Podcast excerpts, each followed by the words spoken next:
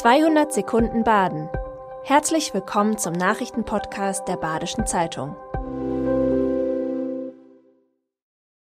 Die Nachrichten am Donnerstag, den 22. Juni. Eine Aussetzungswelle bringt Tierheime in Südbaden an ihre Kapazitätsgrenzen.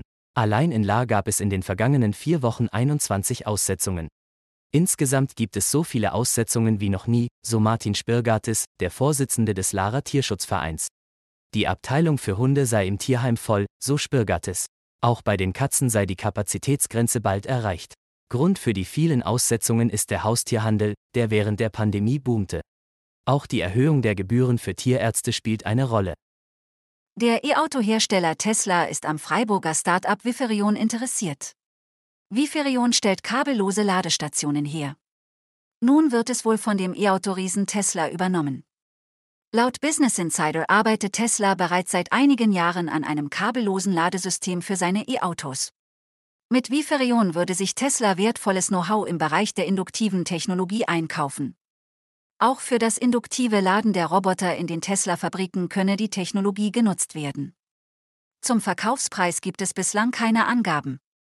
Dieser dürfte laut Business Insider aber einen mittleren bis hohen zweistelligen Millionenbetrag betragen.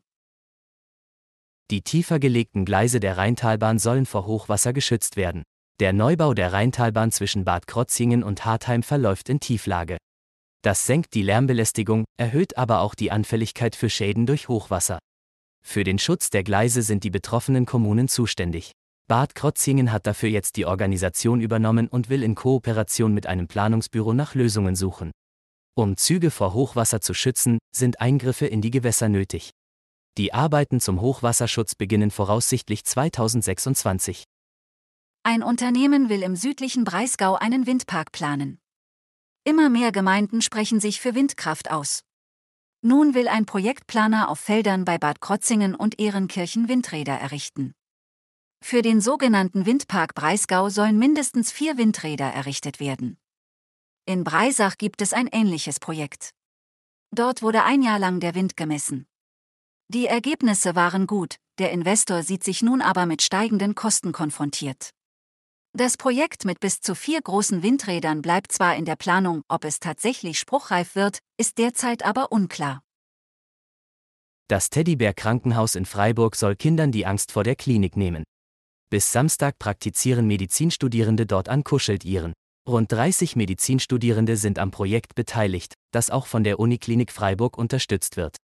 Kinder können dort spielerisch mehr über das menschliche Innenleben erfahren und medizinische Geräte in Teddygröße ausprobieren. Die Teddybär-Klinik ist für Kinder von drei bis sechs Jahren geeignet. Die Teilnahme ist kostenlos.